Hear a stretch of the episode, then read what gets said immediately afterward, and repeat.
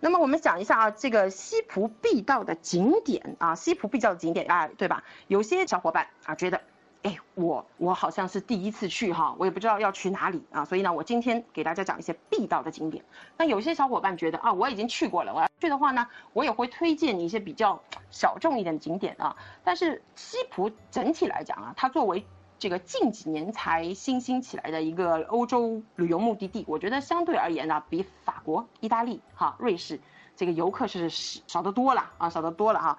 但是呢，现在呢，由于啊这个西葡啊在一些综艺节目上比较火啊，所以呢，这个游人呢比往年还是就是比以前呢十年前还是多了很多了啊。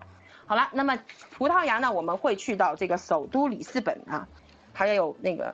第二大城市波尔图。啊，那么在里斯本呢？啊，我们先看一下啊，这个里斯本的这个天安门广场。啊，这个叫帝国广场。啊，围绕着这个广场呢，我们几乎可以把一些具有纪念意义的，比如说作为这个大航海见证的贝伦塔，好来看一下这个图哈，贝伦塔啊，那么贝伦塔呢，矗立在葡萄牙第一长河啊，就葡萄牙的母亲河了，特卢河河畔。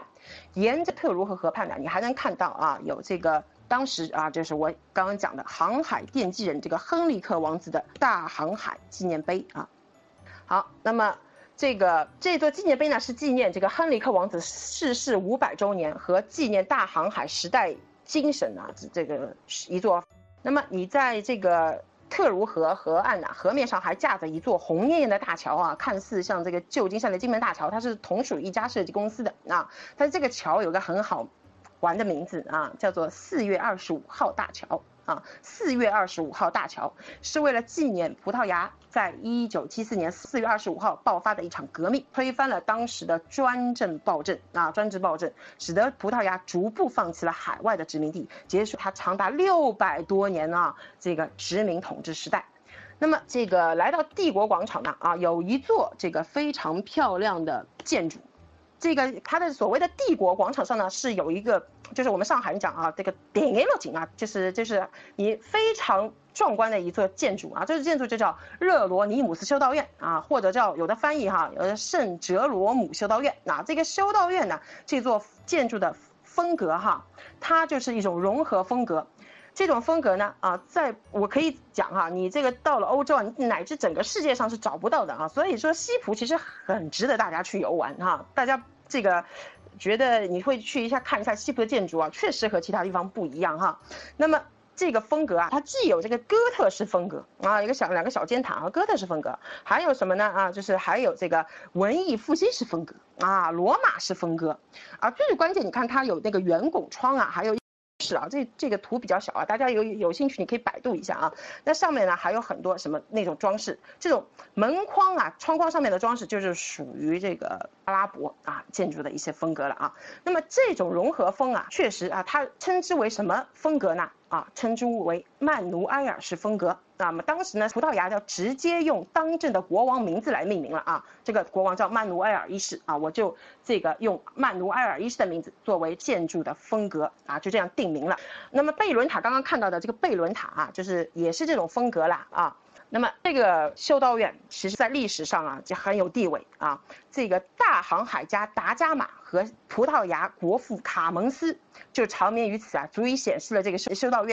那么修道院与附属的这个旁边还有一长条啊，一长条建筑啊，其实都是属于叫修道院啊。那它旁边的就是要这个圣玛丽骑士团教堂相连啊，整个立面呐，整个这一立面的跨度啊达到三百多米啊。好了啊，这个当当当啊，大家听累了哈，点心时间到了啊，点心时间来看一下啊，走过路过不要错过啊。讲到这个贝伦区啊，你肯定会想到一个东西啊，这个东西是什么？就是贝伦。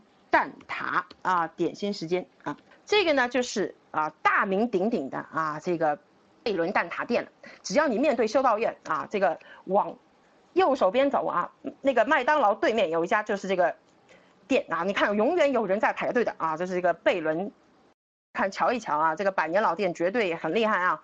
你人家在那边就能闻到这个奶香四溢啊，看着那个外脆里嫩、金灿灿的这个蛋挞啊，哎，保证你吃一个想两个啊。那么贝伦蛋挞店呢，它始于一八三七年，真正的百年老店啊，里面装修风格我个人非常喜欢啊，用这个马赛克贴面，而且这个桌椅。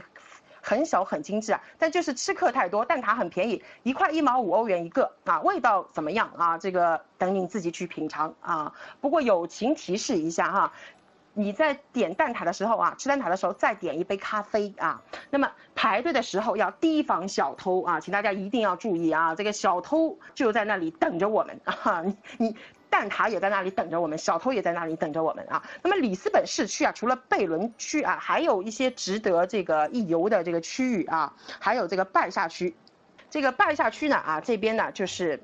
和阿尔法马老城区啊，这边呢就是可以追溯追寻到里斯本最奢华的一面和最市井的一面啊。你可以按照你的心情走。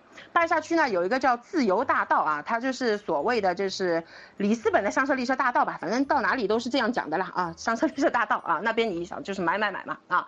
或者呢，你到这个奥古斯都大道，奥古斯都大道呢就比较亲民啊，它是这个。像南京路一样啊，就上海南京路一样啊，有这个当地牌子也比较多啊，那边也可以吃吃喝喝啦，啊，吃吃喝喝啊。